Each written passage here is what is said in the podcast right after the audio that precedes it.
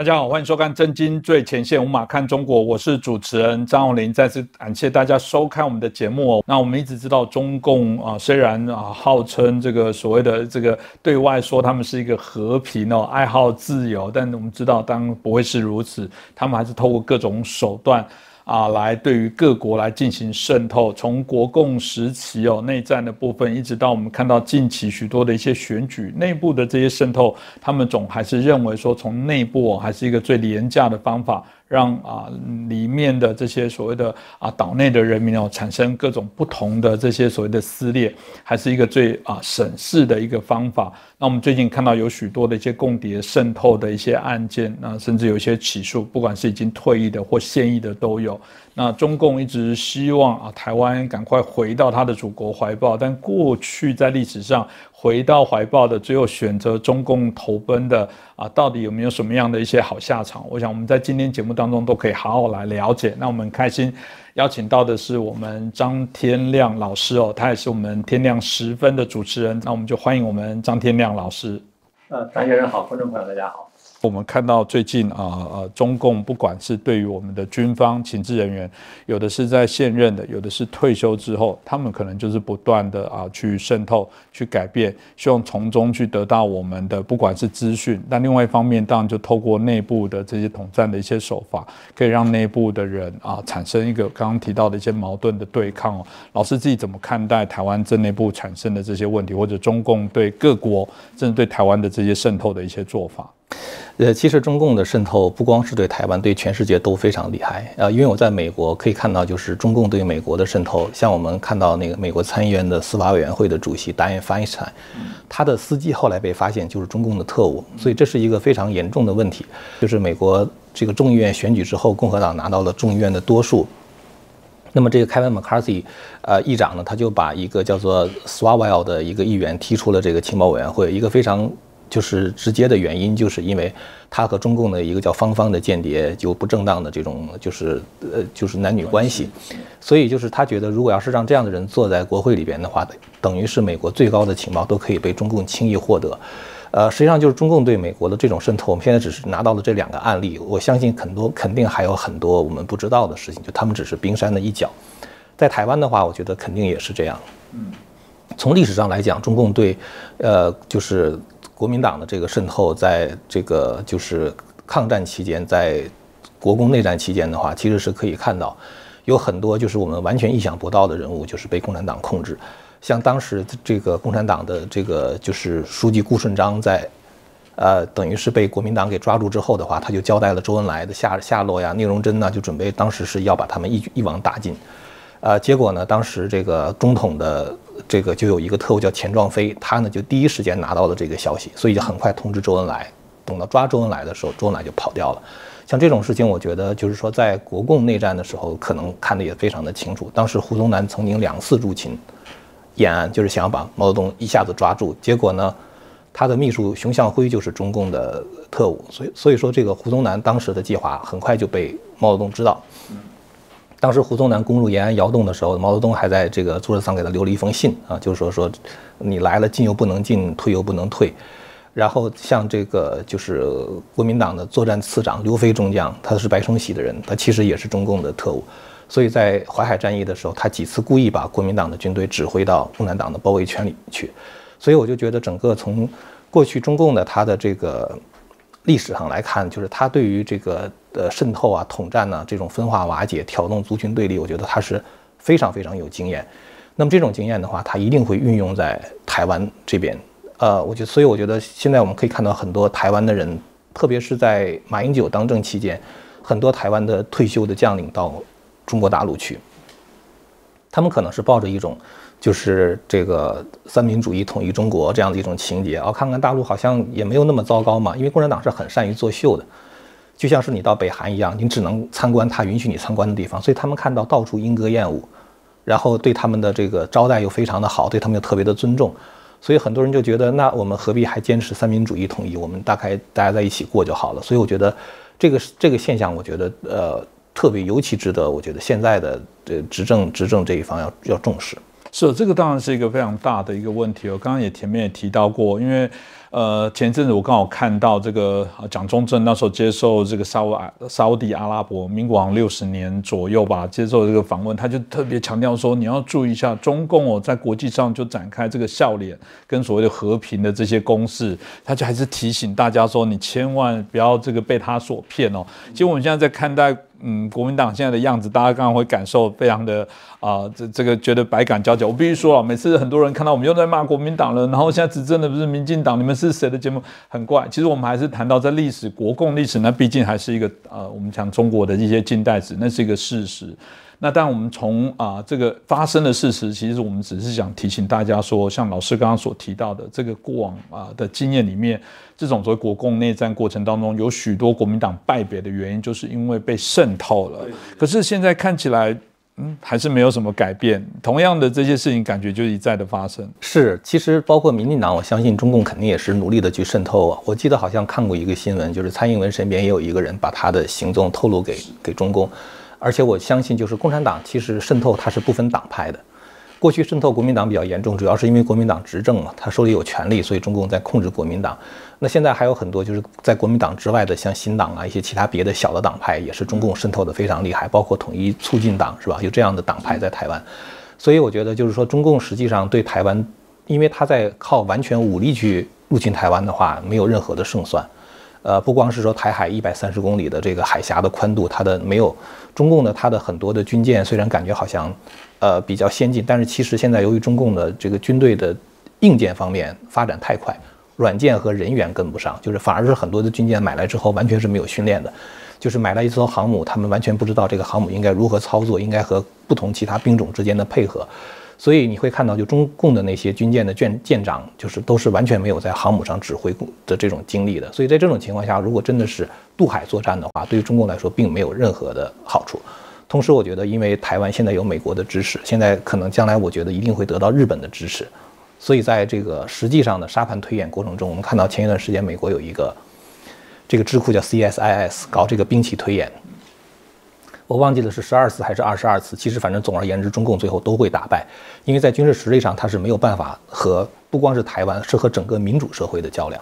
这一次其实俄乌战争已经看得非常清楚，不是乌克兰在对抗俄罗斯，是整个民主国家他们在背后支持乌克兰，给他提供情报，给他提供武器。所以就是说，这一次俄乌战争，我觉得对中共来说，他也明白，就是如果你要是想靠。这种纯武力去进攻的话，没有任何的机会，而且同时会由于在这个国际社会上受到制裁，使中国的经济会面临很大的困境。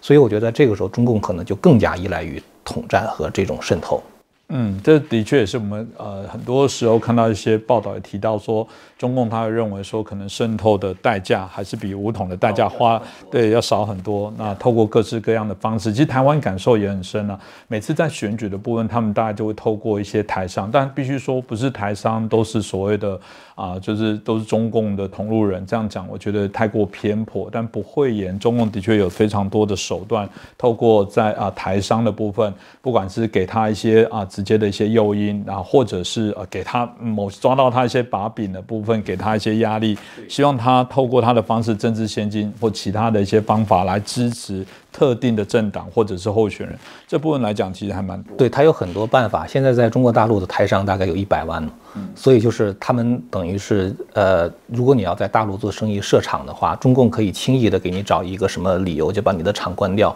所以对他们来说，等于是身家性命是压在中国。在这种情况下，就是中国的政策，他们不敢有任何的，就是。呃，抵抗或者是不满。投票的时候的话，他们可以看到，每次投票的时候，大量的台商从中国大陆飞回到台湾去投票，很有可能就是支持蓝营的，或者是支持亲共的这这一派。那同时呢，就是其实台商在中国大陆呢，呃，中共也很容易就把你当成像，比如说特务，给你安随便安一个名字就名目就把你抓起来。呃，前一段时间你可以看到，就是呃，美国当时要求加拿大引渡孟晚舟的时候，中共就在。中国国内就找了两个加拿大人就抓起来，就是如果关系糟糕的话，对台商来说就是首先就是一个人身安全的问题，所以他们肯定也不希望两岸的关系太紧张。那这种情况，中共就讲，那就我们你们这样做和平使者、做友好的使者回去，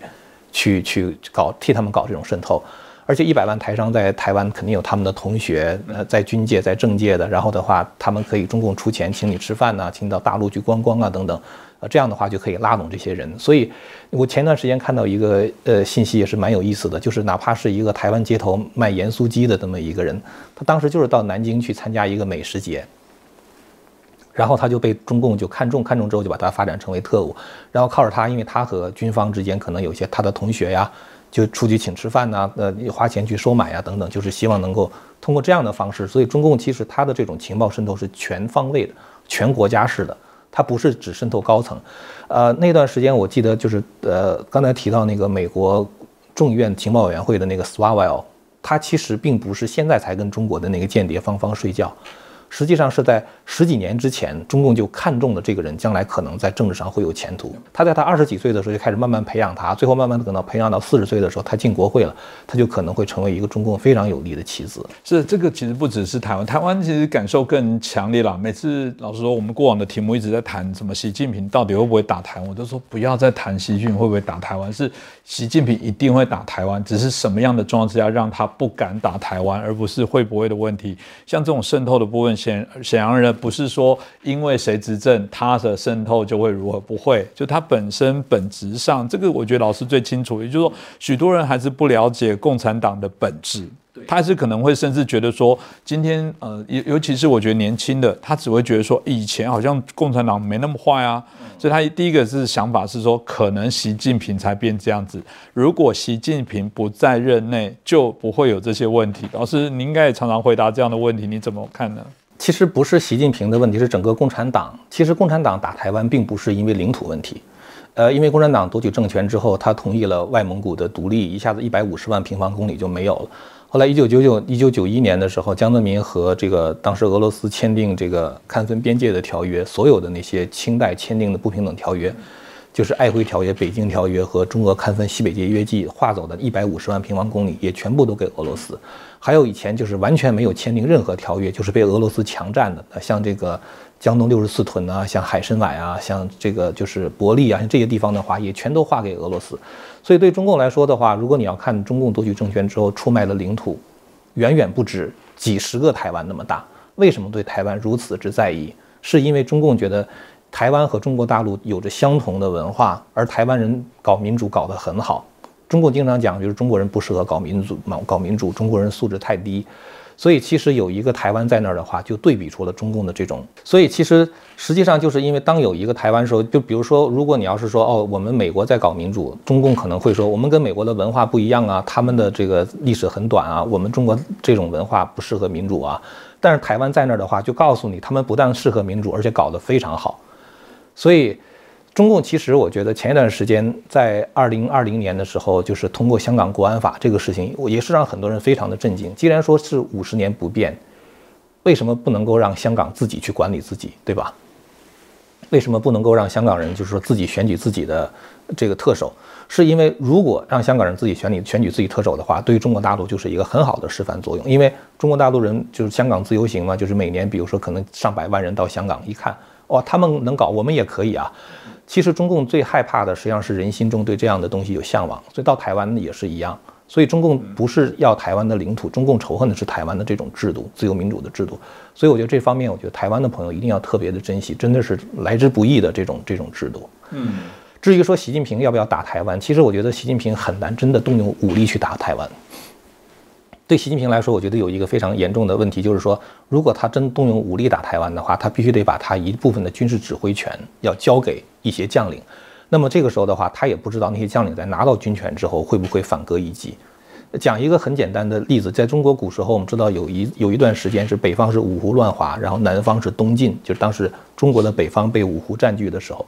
当时东晋的皇帝对于这种北伐恢复中原这种。呃，想法的话，他的态度就是绝不支持。我们知道，像什么祖逖的闻鸡起舞啊，像什么桓温的北伐，像刘裕的北伐，这个这个中央政府永远都不支持。为什么？他觉得，如果你要是北伐成功的话，你真的把故土收复的话，你的民望、实力都很大，那么你就有可能篡位当皇帝。所以，其实对于习近平来说也是一样。如果他把军权交出去，交给某一个将领的话，那那个将领如果不听指挥怎么办？如果他突然之间要反戈一击怎么办？所以这对他来说是一个很很很严重的问题。八九年的时候，邓小平在天安门屠杀学生，坦克开过去，其实一万共军是绝对可以解决问题的，就绝对可以把他们都镇压下去的。可是邓小平派了三十万人，为什么派三十万人？是因为他觉得，如果我把枪给了一万人的话，万一他们突然之间造反怎么办？就是明明一万就够了，他一定要派三十万。这样的话呢，互相之间军队有一个制约，每个人都觉得我是少数，我只有一万人，那另外那二十九支部队，我不知道他们是怎么想的。如果我要反叛的话，他们可能会就是把我就给灭掉了。所以他是靠这样的一种互相制约、互相吓唬这种，才把当时天安门的那个学生镇压掉。而如果要打台湾的话，动用的就不只是这些、这些、这些人人数。而且中共的军队非常的腐败，就我相信腐败的军队他是很难打赢一场战争的。那大家就很好奇，其实以中共过去应该说国共内战过程当中，不是没有老师刚刚提到的这个利用一些谋略，然后最后这个让这个啊国民党的部分整个啊将领也好，或者是相关重要的一个角色来做一些转向投诚等等，大家都很好奇说这个到底他用了哪些的手法？那更特别是这些被啊招降的人，这些纳犯的人，真的都有他的发展到。底底如何呢？我觉得也让大家可能了解一下，真的就会如大家所说的，只要维持现状，只要跟中共好来对谈，然后就没事，台湾就可以这个歌呃歌舞升平，然后就可以继续啊安定繁荣下去，真的是这样吗？呃，其实我觉得，就是两岸关系有一个非常大的就是转折点，就是台湾的大选，就一九九六年的那次大选。我们知道那次台海危机好像是非常严重，中共发了好多的导弹。呃，其实就是因为中共那个时候意识到一个问题，就是台海两岸的关系就不再是中国共产党和中国国民党之间的关系。就如果对方也是一个独裁的政党的话，我只要把最高的领导人搞定了，他想怎么做就底下就执行就完了。那到了大选开始之后呢，实际上台湾的前途已经是两千三百万台湾人民来决定的了。但这种民主、自由民主的这种理念在台湾慢慢变成一个现实的时候，很多过去我觉得哈，就是国民党的一些将领，他们还是不习惯。还是不接受，他们在这个大选中，比如说国民党失利了，然后呢，感觉好像也很难再翻盘了。在这种情况下，他们可能会觉得自己的在政治上已经无所作为了，就变成了一个被抛弃的一个群体。而这个时候，如果中共对他们及时伸出那种所谓的温暖的手，然后笑脸相迎，对他们来说就是一个很大的心理安慰。他们就觉得可能哦。我在台湾没有作为了，但是我到大陆还是可以做很多事情啊，特别是大陆对他们的那种招待啊，那种尊重，其实可能很多时候还有一些很见不得人的那些那些底下的私底下的勾当，他们也有也有可能是一些把柄是捏在中共手里边的，所以在这种情况下。嗯，他们就是我觉得在这种情况下，他们也就举手投降了。是对。那我当然也请教老师，我好奇，这当然是我们谈到国共啊或台湾，其实因为您长期也在美国，刚刚也举了美国例子，我当然好奇，美国现在到底对于中共的这些很明显的看到有些渗透，呃，到底还有惊觉吗？因为过去我们在台湾总会觉得说，美国看起来好像好像老神在在，觉得好像没有关系，真的吗？美还是美国现在对这些事啊中共的渗透开始有警觉了？因为我们的节目我记得很多。的观众甚至还会跟我们说，他很想帮我们翻成英文，因为他觉得他要给美国的朋友了解中共的本质。但美国现在真的有了解中共的本质吗？美国现在我觉得从二零二零年的时候开始有一个非常大的转向，就是在二零二零年，其实因为川普上台之后，他一直是觉得中共在盗窃美国的知知识产权。呃，他觉得就是中共在对美国，比如说搞一些不公平的贸易、政府补贴呀，就这些事情。所以，川普在上台之后，一直是在搞这些就是贸易战。那么，一直到二零二零年，当时武汉病毒已经爆发，川普已经知道这个事儿的时候，他仍然是想跟中共签订那个第一阶段的贸易协定。所以，他就把病毒这个事情就压下去了。结果后来呢，发现共产党在骗他，因为习近平当时跟川普讲，他说这个病毒到了春天的时候，天气一热就过去了。跟川普讲，不要再。就是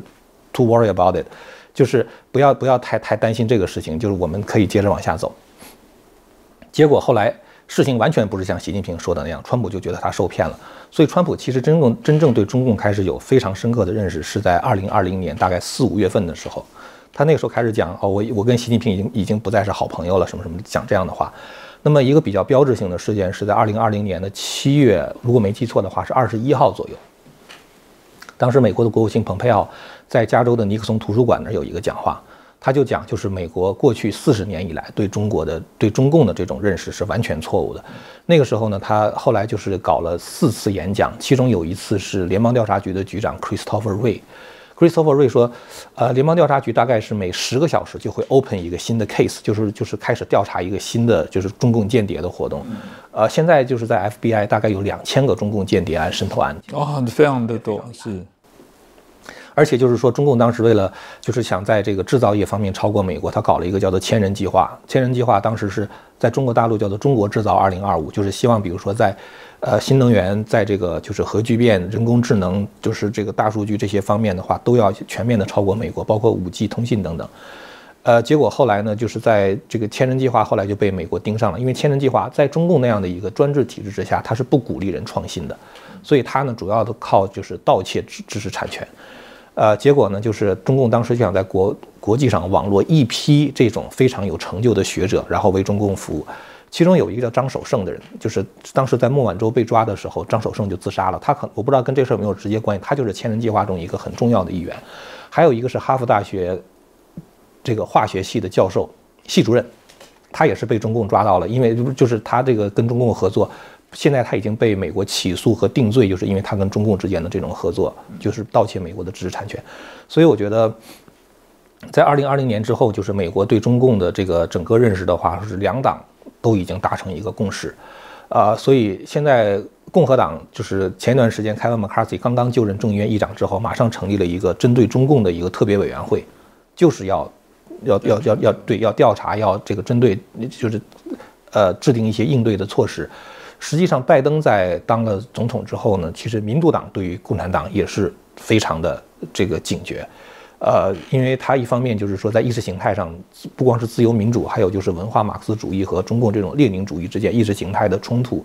然后呢，再加上就是这个民主党其实。一直很关心人权呐，等等，就这些方面东西都是造成民主党其实对中共现在也非常的严厉。我们可以看到，当时川普在二零二零年制定的所有对于中共的那些限制的政策，拜登是一个都没有放松，包括关税没有一个放松的。所以就是说，现在几乎是反共成为了美国。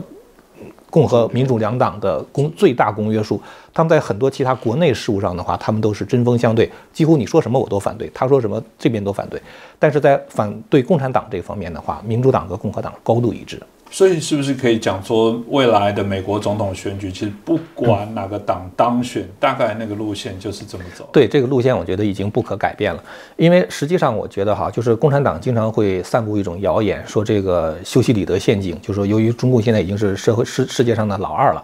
说这样的这个美国呢就担心中共成为老大，所以一定要打压中共。其实并不是，并不是这样的。实际上，美国和中共之间的一个较量，一个非常重要的原因，是因为中共想重塑二战以后的国际秩序。二战以后国际秩序，其实我们可以看到，美就是说现在国际经济的繁荣，一个最大的原因就是国际的分工和协作，就是什么东西这个在哪儿生产最便宜，就放在哪儿生产，降低成本，然后呢靠国际上的这种贸易。所以呢，这个时候要求国际上一定是和平的，才能够保证说这种贸易能够进行下去。只要有战争。比如说，我们可以难以想象，就如果中这个中国和大陆和台湾之间发生战争的话，国际的产业链一下就中断，这个可能比二零二零年当时爆发这个 COVID-19 这个病毒中断的还要厉害。嗯，那如果美国不能够维持这种国际的和平的话，美国的经济也就完蛋了，因为它的产业它也不能够自给自足，它也靠这种国际贸易。所以这就是为什么美国现在搞一些有岸外包，就是说我只和我。友好的国家之间做生意，就是 outsource 的时候的话，我只找一些友好的国家。再一个就是美国，它要尽力的去维持这个这个这个和平。因为如果像比如俄乌战争的时候，如果俄罗斯真的就占领了乌克兰，那俄罗斯可能会进一步去吞并波兰，去吞并匈牙利或者是罗马尼亚这些前东欧的国家。对于美国主导的二战秩序，就是一个最大的一个破坏或者是颠覆。而共产党的话，什么习近平讲人类命运共同体啊，它实际上就是。在美国的现有的这个国际秩序之下，要再建一套国际秩序，而且是以中共为主导的意意识形态为主导，这个对于美国来说的话是完全不能够接受的。所以，不管共和党也好，民主党也好，其实你可以看到，在二零一五年的时候，当时还是奥巴马当总统的时候，他就提出一个叫做重重返印太，他当时还叫亚太，后来等到嗯川普上台就叫做叫做印太，叫做印太。为什么要重返亚太？是因为当时中共在南海造岛。完威胁到很多东盟国家的一些安全，越南呐、菲律宾呐，就这些国家的安全。然后呢，当时奥巴马和习近平之间有一个谈话，奥巴马跟习近平说：“你可不可以不在那地方造岛？”习近平说：“好。”回去，习近平就接着造岛。所以奥巴马发现共产党讲话是完全不可相信的。他无论承诺什么，他都不会相信。这一次这个香港国安法也是，国际社会已经发现了共产党说什么都不能相信。那么这样的话，它就变成了一个国际上完全不可测的力量，而这个不可测的力量又变得越来越庞大，那对整个国际秩序当然是威胁。前一段时间你看到习近平啊，他把这个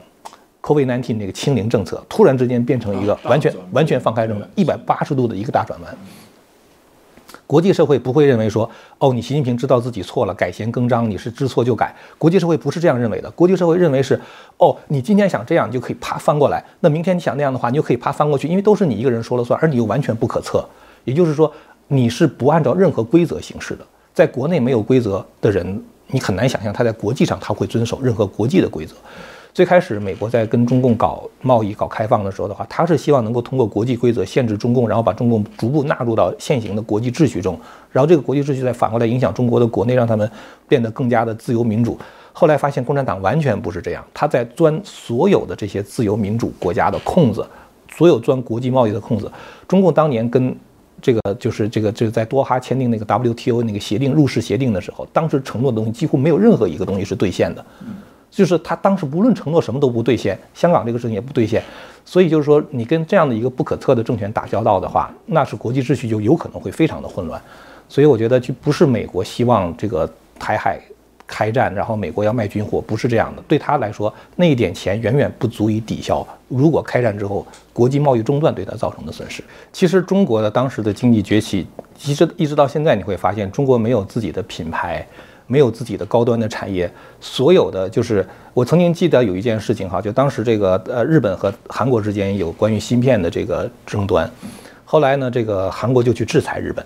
结果日本呢就呃反制那个韩国，当时这个造成就是韩韩国当时三星的那个太子李在镕就紧急飞到日本，为什么？因为韩国做芯片的话，其中有几道工艺，就是好像是跟那个化学有关系的那种工艺的话，只有日本有。其他别的国家是没有有的。如果日本不给你提供这种工艺的话，你的芯片是做不出来的。所以，我们看到，比如说现在，比如说荷兰的光刻机也好，或者是三星的它的一些什么电子工艺也好，其实，在整个这一个芯片产业上，可能中间有几百个环节，很多最关键的工艺都掌握在不同的国家的手里。如果他们不能够合作的话，其实是没有这样的一个芯片产业。那么反过来讲，为什么美国在制裁中共的时候，在制裁中共这个芯片产业的时候，中共就没有任何一个？能够拿得住其他别的国家的技术，就没有任何一项关键技术掌握在共共产党手里。就是说，如果共产党有那那种，比如说日本那种独一无二的这种这种化学工业，就是说，如果你没有我的技术的话，你你不让我造，你也造不出来。这种情况下的话，它是制裁起来的话，大家就会觉得，嗯，这个没有办法推推进，没有办法进行。但是就是恰恰是因为中共手中不掌握任何关键技术，这就说明什么问题呢？就是说，实际上在中共这样的一个体制之下，它基本来说就是抄袭，然后呢，在任何一方面的话。它都没有关键技术，可是它怎么能够赚钱呢？它靠的是低人权优势，就是奴工，然后呢，就是大家超长的工作，比如说一天工作十二小时，然后一个礼拜工作七天，啊，给很低很低的工资，甚至很多很多一些 labor camp，就是那种，呃，就是强制劳动等等，通过这样的方式，靠低人权来，就是说，呃，成为国际分工中的这个一环。其实我们看到，就是说。中共的这种低人权优势的话，对中国老百姓来说是非常不公平的。中国老百姓在这个过程中，他们没有享受到整个中国经济发展的红利。二零二零年的时候，当时这个国务院总理李克强在这个人大记者会上，他讲了一句话，说中国现在有六亿人，每个月的收入不足一千元人民币啊。如果你要是除以六的话，大概是一百多美元，一天大概赚五美元，就特别可怜。所以其实就是说，那些台商到中国去，看到那些中国的高楼大厦，那些基础设施建设。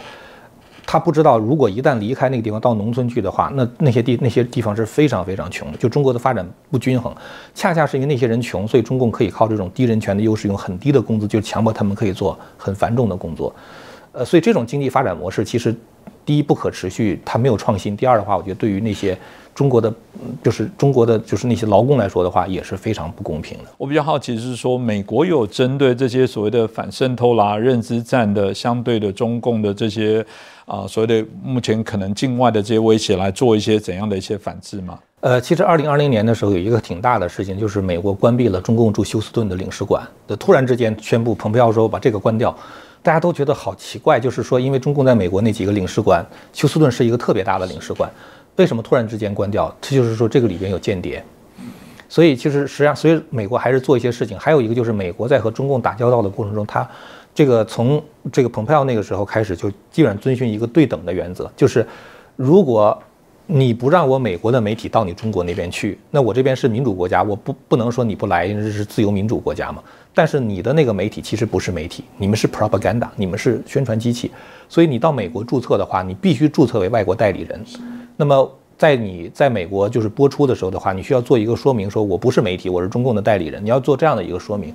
所以而且就是还有很多，就是说像像中共，其实他很多驻外记者都是特务，新华社驻外记者有很多都是特务。当年香港的那个，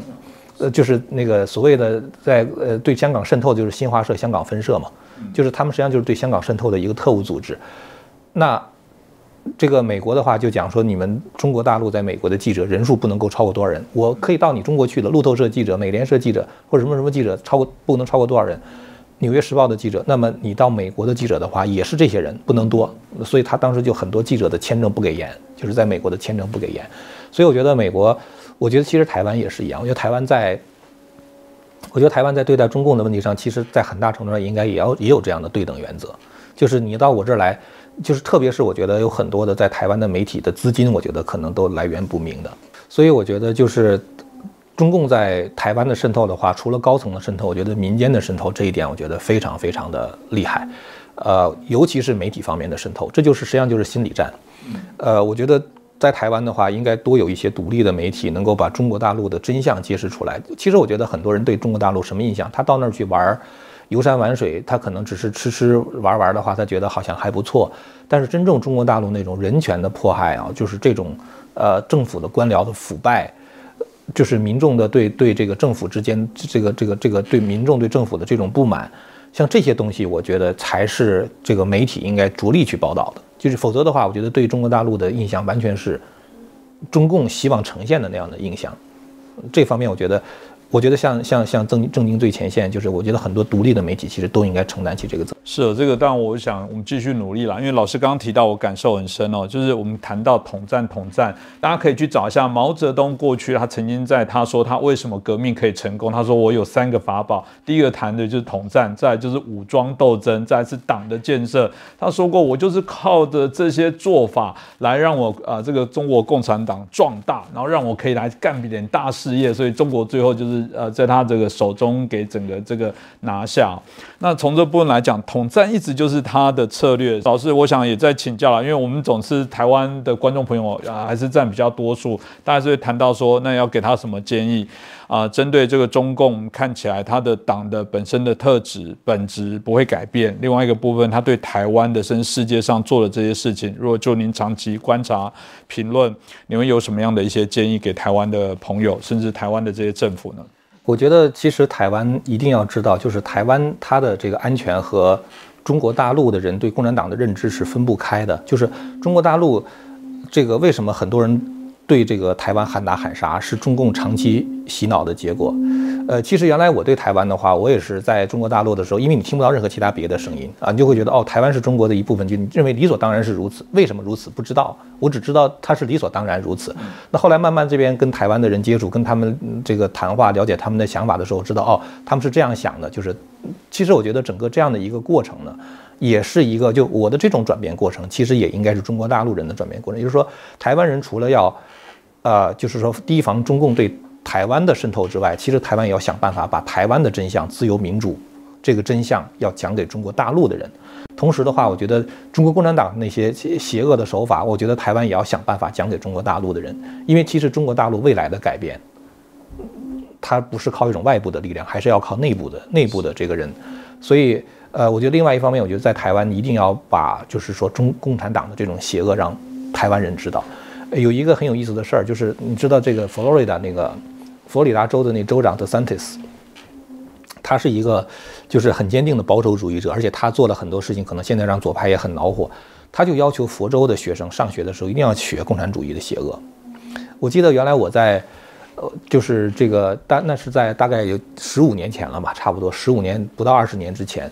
呃，我有一次到就是马里兰的一个高中去，就办一件事情，然后呢，我就看到学生交的作业。美国的学生哦，就是写这个作业。那其中的话呢，有一段作业是让他们写对一九八四就是那个乔治奥威尔的那本《1984》这本书的读后感，我觉得很有意思，因为实际上美国在孩子从小的时候的话，其实就已经在教育他共产党的邪恶，所以我觉得台湾在教育这方面的话，这个共产党的这种这种历史，啊，所历史上所做的那些坏事情，啊，包括他现在做的这些事情，其实我觉得在在教育界、在媒体界，我觉得都是应该有很多的事情需要做的。现在我觉得这方面做的非常的不足。嗯，这可能未来也是要加强。台湾在内部当然就看到，因为选举的关系哦，另外一派每次如果这样子增加了，就会说又在挑起这个对岸的这个仇视感。只要我们增加军备，又说你看，你就这个有点感觉我们隔壁是一个流氓，然后我们突然说我们家要不要多装一道锁，然后马上有人生气说，你看你这不是挑衅隔壁的人？万一他知道我们多装了一道锁，那不是就是会很生气说你是在防我吗？这是啊，就是在防你啊。但但为什么我不行呢？我觉得台湾在内部一直都面临这个很尴尬内部的这种很矛盾的一个啊，相互之间，我们当然我们也不希望台湾内部也太大的一些内部撕裂，我们希望有比较多的共识哦。但是坏人在欺负我们，不谴责坏人，所以其实统战这个事情，就是我觉得首先，呃，当时其实共产党统战有一个很重要的，呃，就是工具，就是意识形态，就是共产党当时就是说，哦，我们共产党是讲自由民主的啊，国民党是独裁的，是腐败的。就是如果你要是看在一九三几年到一九四几年，当时中共在延安的时候发表的那些，就是呃抨击共国民党独裁独裁的话，简直就是在骂共产党今天的共产党。但是当时却给很多人一个错觉，就是共产党非常好。所以我觉得就是说，关于这个方面，就是呃共产党的这个邪恶这一块儿，我觉得就是一定要在民间形成共识。然后其实我觉得很多人之所以他被统战，也是因为他在意识形态上他可能是被共产党骗了。或者长期以来，他就是留下这么一个印象，是共产党是那个样子的，所以我觉得就是从小的时候抓起，社会各个阶层，我觉得都把这个真相讲出来。很多人的话，他明白了这一点，他可能在统战这方面的话，他就不会受共产党的骗。你统战其实就是欺骗嘛。是老师，我想我最后就问你一个问题，这可能会是很多台湾的朋友，因为台湾老师说，我们尤其在这我们这一代，从小当然被这个教育要反共啊，然后这个要对于这个所谓邪恶的共产党，然后汉贼不两立啊等等，在我这个年纪啦，这个我服役的时候还要喊消灭万恶共匪哦，这等等。后来当然就是整个两岸情势和缓，的确很多的用词都改善，没有不好。我们也希望两岸当朝朝和缓的部分，只是说这和缓到一个阶段，你会发现触碰它的一些本质的部分，大家。还是必须惊醒，但我就说，我想台湾的朋友，因为长期的啊分开，大家基本上并没有特别对于中共。啊，反而是我们认为是太轻忽了，不了解共产党的本质。可是我觉得，我大家比较好奇的部分是，常常许多的一些我们一些华人的反共的一些学者，大家很好奇那个转变的原因是什么。我想很多人一定会好奇，为什么有人从小在中国共产党那样的氛围他会转变？但同样另外一个问题是，为什么有人不转变？老师你怎么看呢？呃，其实我觉得很多人过去被共产党骗的时候，是因为没有被共产党真正的我们叫无产阶级专政的铁拳打到。所以你会看到，就这一次共产党搞封城的时候啊，搞这种动态清零的时候，有很多过去非常支持共产党的人也要反，包括像这个外交部的发言人赵立坚，他的老婆不是也在网上抱怨说，这个他连药都拿不到啊什么之类的。就是之前他没有被共产党迫害的时候，他对共产党的认知是共产党对他很好，然后这个国家在往前发展。呃，很多问题的话，那都是发展中的问题，就是过一段时间就解决了。但是其实那个不是发展中的问题，是制度设计本身的问题，是制度问题，是因为制度中没有自由民主的问题。这并不是说发展的过程中我们哪个政策制定错了。所以我觉得很多人呢，他之所以就是说后来从对共产党非常的信任，然后呢对共产党甚至非常的喜欢，到最后开始反对共产党，是因为他自己亲身经历了一些共产党的迫害，然后呢他就有了一定程度的觉醒。其实共产党他迫害人呢，就是这个，呃，当时你们知道那个林彪跟毛泽东之间不是有一次这个就最后这个冲突，然后最后林彪就是嗯，共产党叫叛逃了啊，就是摔死在温都尔汗。林彪自己讲过一句话，他说这个今天一小批，明天一小批，加起来就是一大片，什么意思呢？就是共产党他每次打击的时候，他都打击一小撮人。比如说反右的时候打击百分之五，然后这个镇压反革命的时候啊，我我打击百分之五或百分之一、百分之二，每次的话你都觉得打击了一小批，你都觉得没有打击到你的时候，你都觉得哦，他做的好像是有道理吧？至少我不太理解，但是我想他肯定有他的原因。但是呢，每一次打击这么一小波人、小波人加在一块儿的话，就是一大批。所以我记得当时好像是宋美龄讲过这样的话。说共产党夺取政权之后，历次政治运动的迫迫害的人加在一块儿的话，超过中国总人口的一半以上。那每次打了百分之五，他搞了十次、二十次的话，就打到百分之五十了。对，所以其实我觉得就是很多人他的觉醒，实际上是在共产党的这个迫害中觉醒的，就是他突然之间发现是这么一回事儿。呃，你要说我自己的话，其实也蛮有意思的。我上大学的时候，一九八九年，当时到。北京读大学，我是在外边一个城市，小城市，东北一个小城市，到北京去读大学。那年刚刚发生六四嘛，就是天安门屠杀。那时候我对那个天安门屠杀是非常气愤的。那时候我虽然只有十六岁，然后后来我到北京上大学。我们在大学里边的话，就是有一个星期的时间，叫做动乱教育，就完全不上课，一个礼拜的时间看共产党洗脑的片子。一个礼拜的一个礼拜的时间。我就是完全被洗脑了，就是当时八九年六月四号的时候开始屠杀嘛，我九月份到北京上上大学，这一个礼拜的时间就是这个就是被他洗脑洗过去了，然后的话就觉得共产党这个虽然杀人不好，但他有他的原因，因为如果不杀人的话就怎么怎么样，就你完全接受他那一套说辞，然后再后来的话就经济发展，九二年邓小平南巡，然后中国经济发展就一直觉得好像这个社会没有任何问题。因为我感受不到，就是那些跟那些就是被迫害的人，他们的呼声、他们的泪水，我是看不到，我也听不到的。后来到一九九九年镇压法轮功，因为我本人我是修炼法轮功的，法轮功是什么样？我在法轮功的书籍里边的话，我是看到的。结果我发现共产党在撒谎，就是他把法轮功里面讲的东西完全是反过来讲，就法轮功明明是这样说的，他非得要说成是反的。我突然间意识到我被骗了，那是对我来说是一个非常大的打击。然后我记得当时我想，我在想这个国家我不能再待下去了，因为我没有办法和这样的政府和解，对，呃，没有办法和这样的共产党和解。然后后来我在两千年的时候，一九九年这样法轮功，到两千年的时候到美国来留学，到美国来留学之后的话，我就开始打开很多很多的网站，因为在中国大陆都是被封锁的嘛，看到很多共产党过去做的坏事，这些资讯慢慢就让我把共产党给我灌输那套东西就慢慢慢慢就排除排掉了。很多过去我认为理所当然的事情，共产党宣传的，就像我说台湾是中国的一部分，理所当然的事情，慢慢在一个开放的社会里边，慢慢能够抱着一个开放的心态去看。所以其实我觉得，就是说这种思维方式的转变啊，我觉得，呃，我们在这儿的话，我知道我们不可能说服所有的人去同意我们的观点，但是我觉得大家抱着一个开放的心态，听一听我们讲的东西，是不是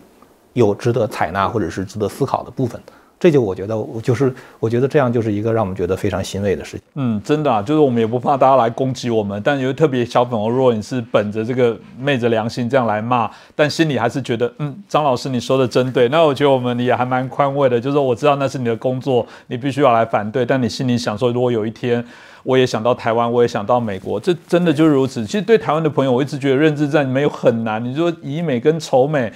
其实我就是说，今天如果台湾海峡出现美国的军舰，出现澳洲、日本的军队呃军舰，跟出现俄罗斯跟中共的军舰，哪一个会让你害怕？这其实不就是你的本能反应吗？谁会看到俄罗斯跟中共军舰，然后挥旗说“哎，欢迎”？不会的。这这这，我觉得这也是我觉得我们接下来当然要面对的问题，就是随着中共它呃这经济的发展之后，它拿那些钱来做不良善的方式哦。我觉得呃更会造成我们这样台湾内部民主的脆弱。其实现在全世界都在谈到民主的韧性，哎，表示民主就是脆弱，所以才要谈韧性。民主不会啊自己变得坚韧，民主它要走下去就必须有一群就抱有民主信仰的人民。如果没有足够的人民来建构这个民主的长城，我觉得是没有用啊。我想我们节目后者脸皮说，包含我们这个啊张老师的这些啊我们的天亮时分的这样的一个节目，其实主要的目的也是希望。可以把这些知识资讯哦，可以分享给大家。那所以我们今天真的很开心，我们这个啊天亮时分的我们张天亮老师哦特别拨空，让我们在美国可以来采访他，那第一手得到这些资讯哦。那我们也希望大家如果有兴趣的话，也可以锁定老师的频道，因为。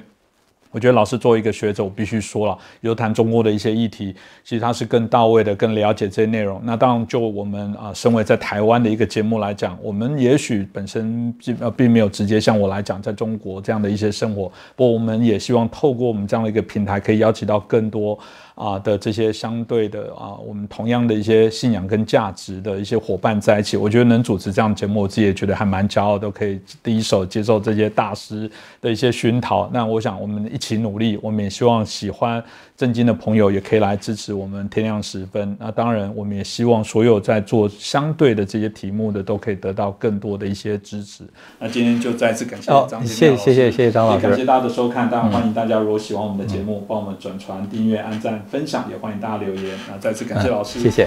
好，谢谢各位观众朋友。老师，感谢您，谢谢，谢，不不，特别谢谢老师。各位震惊最前线的好朋友们，我是主持人张宏林，欢迎订阅我们的频道，也记得打开小铃铛，掌握最新节目通知，让精彩评论不错过。更欢迎留言转传影片。大家好，欢迎收看《震惊最前线》，无马看中国，我是主持人张宏林，再次感谢收看我们的节目哦。最近这个美中台三方非常的热闹，我们蔡英文总统呢？啊，到中南美洲的邦交去访问了，同时也过境美国，而且会晤了啊美国的众议院的议长麦卡锡。同时呢，嗯，马英九啊，我们前总统也到中国去做一些访问哦。在这过程当中，当然有许多大家。啊，在检视哦，它这过程当中是否可以为两岸的部分带来什么样的一些改变跟变化，或者是成为中共有史以来最大的统战样板哦？所以让我们啊，这个不呃不得不我来思考一下，这个美中台三方未来的一些发展到底怎么去走？当中共会不会因为蔡英文总统这个会晤了？啊，众议院的议长之后会加大对台湾文攻武赫的一些施压，我想我们今天的节目可以好好来探讨一下。那我们开心邀请到我们两位来宾，好好来跟我们啊评论一下今天这个题目。首先邀请的是正大国关中心的我们的资深的研究员，我们宋国成教授，申老师你好。呃，主持人你好，呃，各位观众朋友大家好。呃，接着我们邀请的是台湾智库的咨询委员张国成教授，张老师你好。哎，主持人好，各位听观众朋友，大家好。我想我们接着一开始就请教一下宋国成老师哦，因为一开始蛮久去啊要去中国的时候，中国当说是要把它当做元首级的接待啊，当然之后看起来就看派一个国台办的副主任哦来接待。那个所谓的红毯啊，希望有一些对等的这些尊严的这些拜访，我们看起来是没有，甚至有人说连坐黑头车都没有，就是箱型车。呃，有点这个，我们认为这个有点嗯被侮辱哦。当然有人的另外说法说啊，没有啦，这个看美国的相对应的一个对应哦。美国如果今天啊层级更高的话，也会拉高来对马英九的接待的层级啊。不过我们看起来结果好像也不是如此哦。那主要的部分是在这一次啊，马英九前往中国。他有许多的一些行为啊，当大家有点争议哦。马总统这一次哦到中国的这些访问，到底后续会产生什么样的一些变化？是不是我们请教一下国成老师？呃，好的。首先，我认为呃嗯，马前总统这个访中的这个行程，我认为它本质上是一种国家认同的迷航之旅啊，也是呃两岸关系的一个扭曲之旅啊。呃，首先我们回答一个最基本的问题，就是关于这个规格的问题啊。那么。在国际关系上面呢，我们讲规格啊，它不同于这个宾主之间，呃，这个送往迎来的这样的一种交往的仪式，呃，因为这个国际政治上，这个两个国家之间的元首级的之间的一个互访啊，这个访问本身在规格上本身是具有很浓厚很高的一个政治含义在里面啊，呃，所以我们首先从规格上来讲，我觉得这是呃马先的一个访中啊，呃，有三个层次的规格可以来探讨啊。那么第一个规格呢是叫做接待的规格啊，你看那个派出了这个副部级的来接机啊，然后坐的那个车子啊，坦白讲连这个旅行团的各个层次都不够啊，呃，那么呃基本上来讲就是这个接待的一个规格本身，甚至是比这个香港特首的地位都还要低一级啊，呃，从这个角度来看的话，就是说，而且马先又认为就是说我客随主便啊，呃，那么那当然人家就随随便便了啊。所以我觉得说，在第一个层次上，就是关于呃，对于马先的一个接待的规格上面来说，呃，就已经是一个一个明显的一个降级啊。这不是去刻意去淡化什么政治色彩啊，或者是说把它当做是一种祭祖之旅啊。这很明显的就是先降低你这个呃接待的一个规格，同时把你贬低啊你的呃这个身份的一个地位啊。呃，因为我们坦白的说，马先他不可能是纯粹用个人的身份去大陆啊。呃，这就如同就是美国的前总统奥巴马，他如果出去的话，他也不可能用奥巴马先生的这种个人的身份，呃，去出访啊。还有就是你这个祭祖啊，那个祭祖本身，呃，也不是一个单纯的祭祖嘛，因为祭祖两三天来回定点来回就行了嘛啊。实际上你这个行程里面还包裹了很多的一个，呃，其实就是安排了一些统战景点了啊，讲白了就是统战景点来让你参观啊，呃，所以不免给人家有一种怀疑，就是你到底是祭祖先还是祭祖国啊？呃，所以呃，从这个接待规格上来说，呃，我觉得首先就是第一个第一次的一个降格啊。那么另外一个就是说是我们在政治学上里面有一个叫做身份政治学这个这样的观点，就是说。呃，基于呃啊这个民族、呃文化、种族还有宗教等等的因素啊，能够凝聚成一个群体本身一个共同的一个认同呃的这样的一个聚合体啊，一个一个群体啊，那么国家本身就是这样的一种认同认同政治一个最高的一个表现啊，呃，所以接下来就是说，呃，你比如说他这个也不称呼马先生为所谓的马前总统啊。那么马先自己本身也说，呃，对于啊曾经做过这个啊，这个是什么？就是所谓的总统的一个地位。那这就是一方面，又是呃马先自己本身的自降自己的，我们讲第二个层次叫做身份的呃一个降格，身份的一个规格，呃自己降低了自己的身份的规格啊，呃而后我们刚刚前面讲的，就是说是降低你的接待规格，其实就是要去抹除你的身份的地位，抹除你曾经担任中华民国前总统这样的一个地位啊。呃，所以就是我刚刚又讲到，就是说是马先出访，绝对不是一个私人纯粹的呃出访，它是带有一个前呃国家元首的这样的一种国家的象征的象征的身份来出访啊，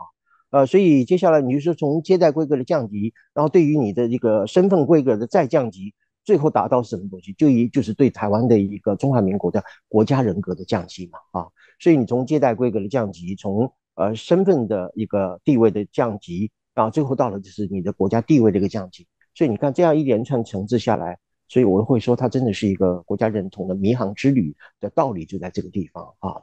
呃，所以从这个角度来看的话，就是说，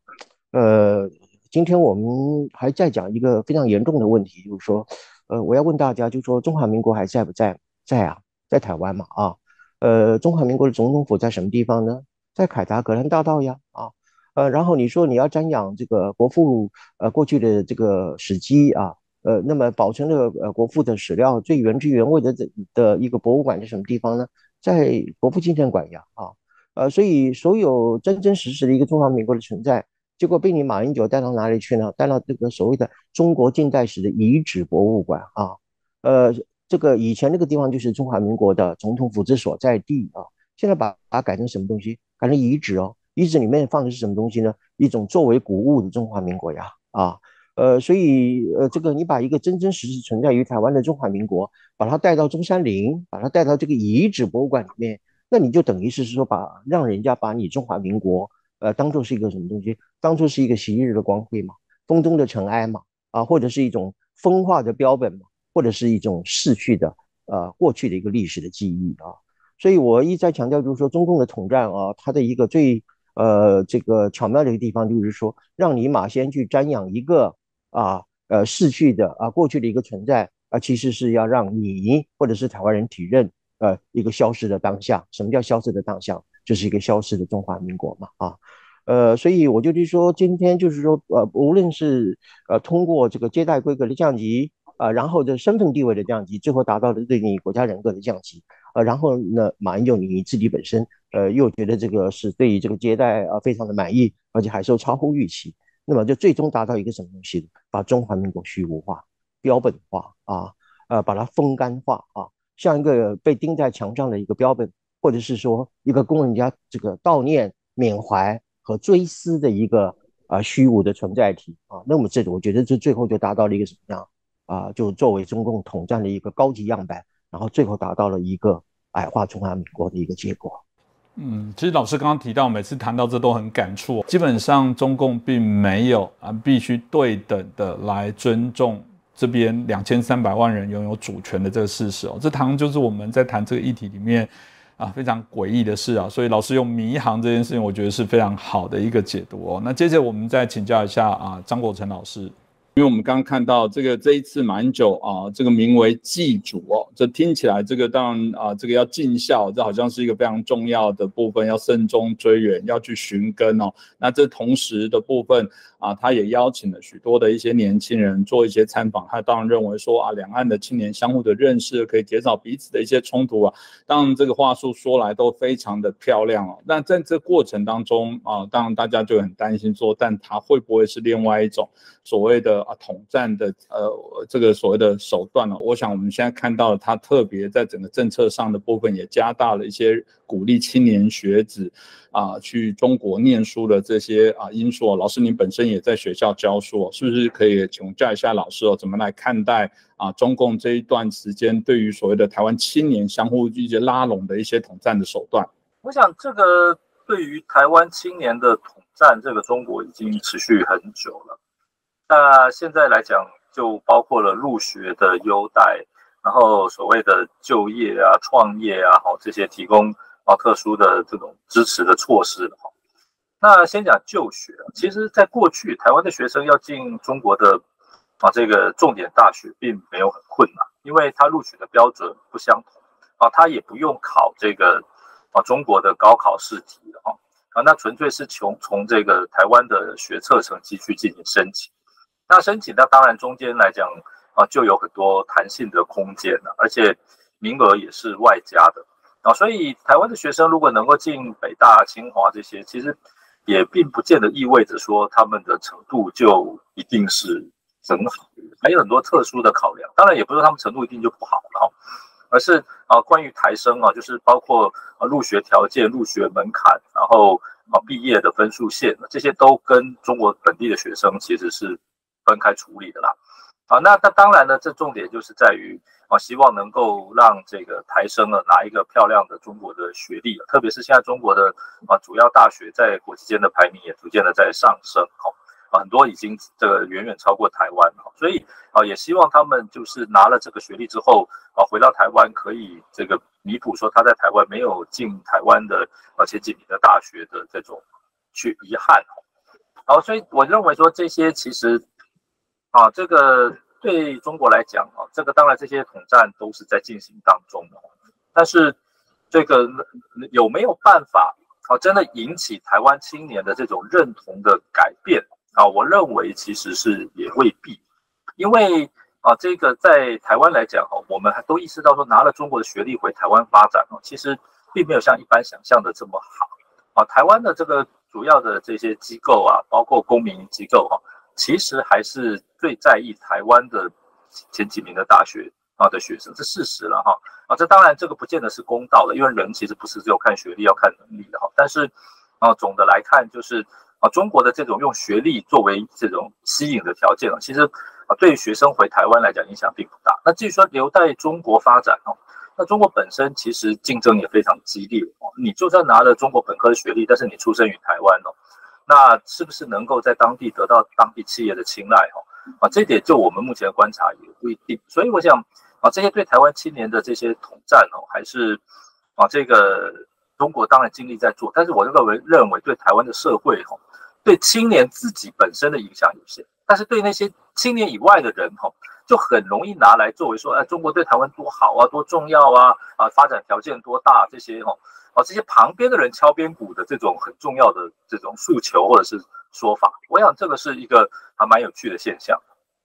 就我想，我们刚刚国成老师所谈到这个对青年学子的这些相关的一些渗透，但我想也在请教两位老师哦，特别我想啊，再询问一下宋国成老师。就我们请教一下宋老师哦，这次当你看到了呃，除了对于青年学子的渗透以外，另外一个部分我们看到它非常的明显的部分，也对于中共的国军哦不断的松动。其实台湾在之前发生许多的一些共军的接谍案，让我们非常的心疼哦。这个过去认为军中在这个使命的养成里面是最忠贞忠诚的部分哦，但恰巧却会是被中共渗透，也是一个非常频繁。啊，甚至有非常多的一些啊案例哦。现在我们所看到的是许多退役将领，甚至依着黄埔建校九十九年，然后被啊这个邀请，然后要组团去那边一起来庆贺，这才是令人摇头。所以这部分老师您怎么看呢？呃，我对于这个台湾的所谓的退将啊，这么一连串的一种填共和这个呃这个亲共这样的一个作为，其实我应该在这里给予一个最严厉的一个批判啊。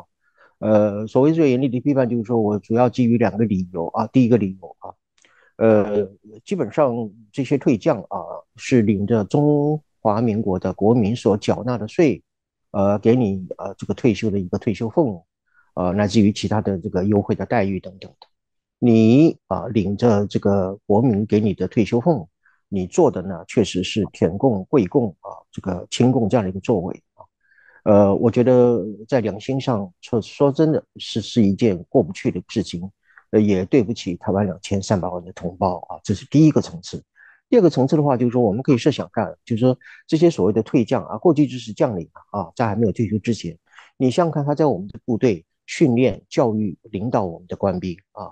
呃，今天我们的官兵是怎么样看待这个事情啊？啊，习子的长官今天都跑去啊，这个亲共舔共了啊。那么当年你是怎么样带领这个国军？甚至我要更尖锐的问，那我们的国军在你这种降将啊、叛将的这个领导之下，还能够打仗吗？啊，甚至对于民军心士气本身的打击是难以想象。为什么？因为我们的这个这个国国军的这个官兵会看着就习日的长官是如此这样一个作为。啊，那他都可以去大陆，那么为为什么我们不可以去？是不是我们应该，我们也应该可以去，或者是呃，我们也应该是呃呃，比照这些昔日呃向他敬礼的长官啊，到大陆去啊？呃，所以就说，与其你说是退将，我不如说其实就是叛将、降将啊，而不是我们真正啊我们所尊敬的一个国军的将领啊。这是我要讲的第二点。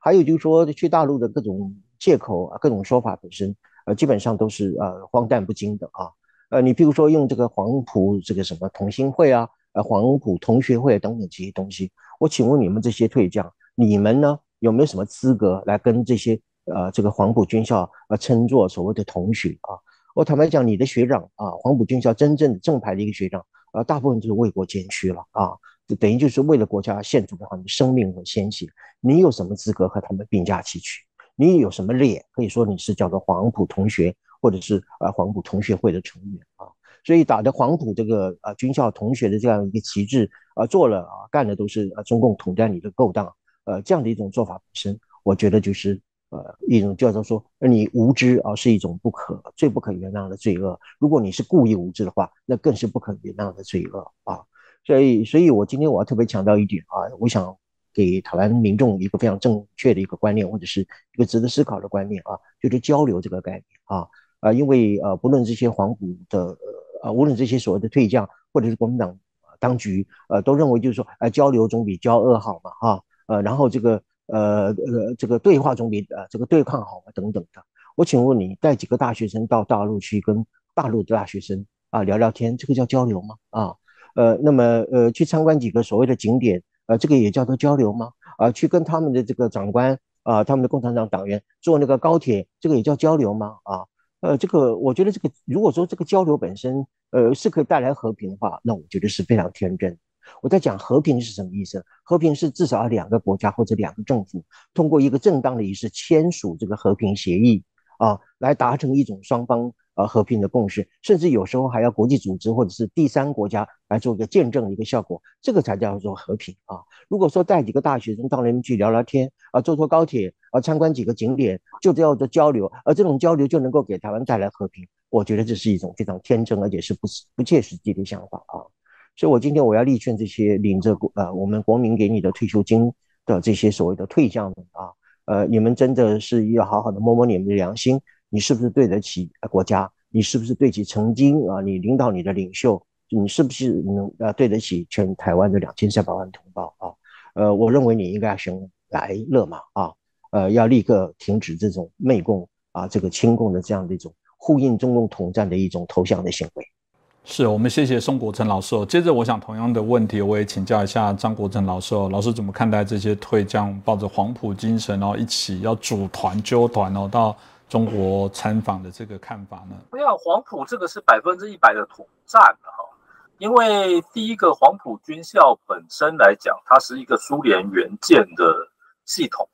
啊，那这个本身它就是一个国共合作最具体的痕迹嘛。那周恩来当时出任黄埔军校政治部主任，这是人尽皆知的事实啊。然后黄埔里面出来许多的啊这个毕业生，后来也都在中共方面哈，哦这个。扮演了非常巨大的角色。倒是国民政府这边哈，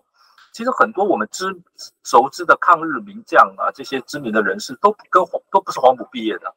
啊。譬如说，诶，蒋中正自己当然不是黄埔毕业的，何应钦也不是黄埔毕业的啊，陈诚也不是黄埔毕业的。所以换句话说，黄埔其实对中共来讲，它的影响更大。那呃，说是说这个黄埔军校毕业生推翻了中华民国的统治，我认为这不过分啊。所以啊，如果是一个其他国家的话，黄埔应该是一个相对不是这么光荣的标记才对嘛。啊，对中国国民党或中华民国来讲，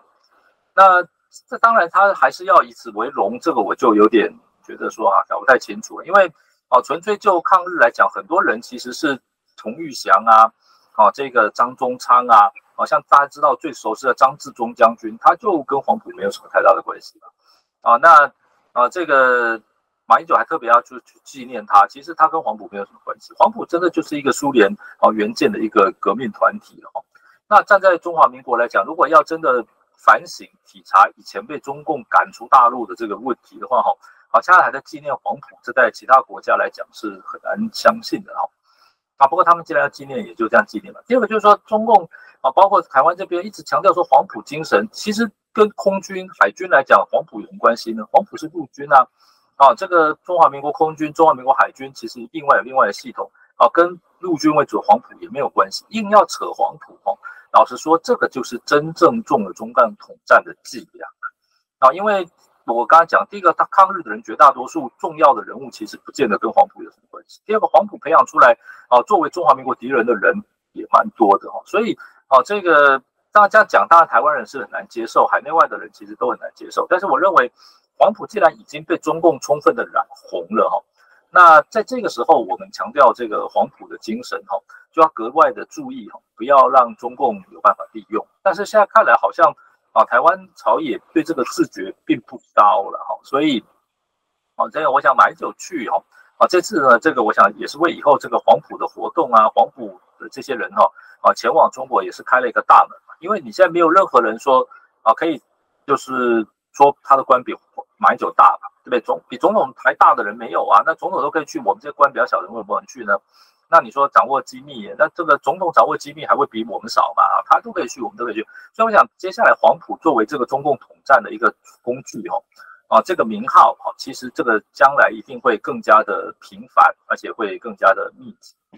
那而且呢，对台湾来讲，很多黄埔的校友，哈，这个说什么要回去参加校友会，这我也觉得蛮奇怪的。这因为他们很多人根本也没有在那边念过书，啊，也没有在那边这个毕业。啊，然后就对于这种从来没有去过的地方有这么高的这种这种精神呢？我想这个在台湾啊，或者在世界上其他国家来讲，看起来都还蛮奇怪的哈。不过啊，这一点我觉得目前来讲，海峡因为两岸因为语文相同啊，这个言语相同，所以像这些共同的历史遗迹哈，我们就要格外注意哈。啊，要有本身台湾自己的主体性的论述啊，不要被这个中共啊所影响、所利用。那我想接着哦，这一次大家非常关注的部分，大概也就是我们蔡总统啊，跟美国的这些许多的高官啊，许多的民意代表来做一些会面，而且是跨党派的部分啊，特别是对于啊众议院的议长麦卡锡的会面哦，我觉得这有更多的一些建树，这也象征台美之间的关系更为稳固。那大家就在谈到中共在这一次会不会做更高的一些鬼动作？来对于这个啊美国或者对于台湾来做一些施压，不管在外交上或者是在所谓的军事上面的一些做法，所以老师怎么看待这部分后续有可能产生的这些啊三方的一些改变跟变化，跟国际情势相对应的一些可能的变调整呢？呃，我认为这次蔡麦的一个会晤呢，啊，我用这个天时地利人和这个角度来看这样的一次历史性的会晤啊，呃，什么叫做天时啊？天使的意思就是说，你要看美中关系已经到现在处于一个等于怎么样最糟糕的一个冰点啊，历史的一个冰点的一个地步啊。呃，而美相对的美台关系本身是处于从断交以来啊一个最友好的一个时期啊。为什么？因为呃你要知道这个众议院议长 McCarthy 是美国政坛上的第三号人物啊。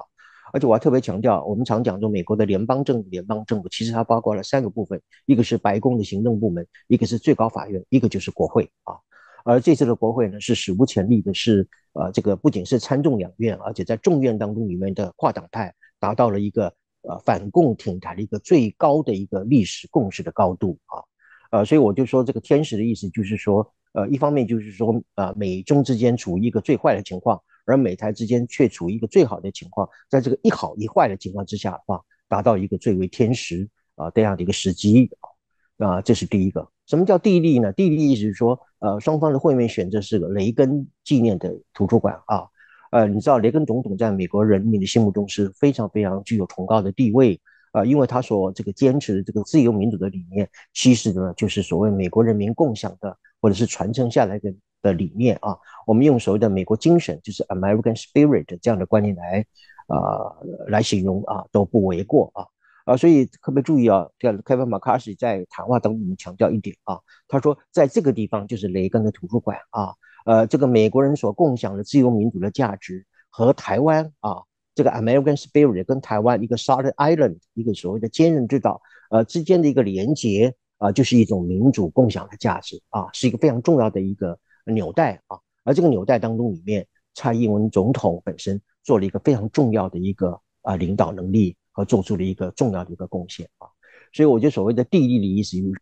说，选择这样一个地点来双方的呃会面，而且也这个聚集了啊，那么呃纠集了这个十七位的这个美国的国会议员、跨党派议员啊，所以我认为在地理上、在地理上来讲，场合上来讲，也具有非常大的一个历史的意义。最后就是人和，什么叫人和呢？呃，虽然说啊，在这个过程当中里面，基本上这个蔡总统是采取一个在非官方形式之下一个最顶级的一个规格，呃，来过境美国啊，呃，不过就是说，在美国的民意表现上的一种热烈拥护的一个程度，还有就是众院里面跨党派议员本身的那种高度的一个支持，就光是从他的热情和他的这样的一个会面的意愿，以及表达出来一种非常呃尊敬啊，非常崇高的一个。这样的一种向往和呃和肯定，我们就可以知道，就是说，那其实真的是到达了一个呃人和啊呃一这样的一个这样的一个地步啊，所以我觉得就是说，它这是一个天时地利人和的一个历史性的会面啊，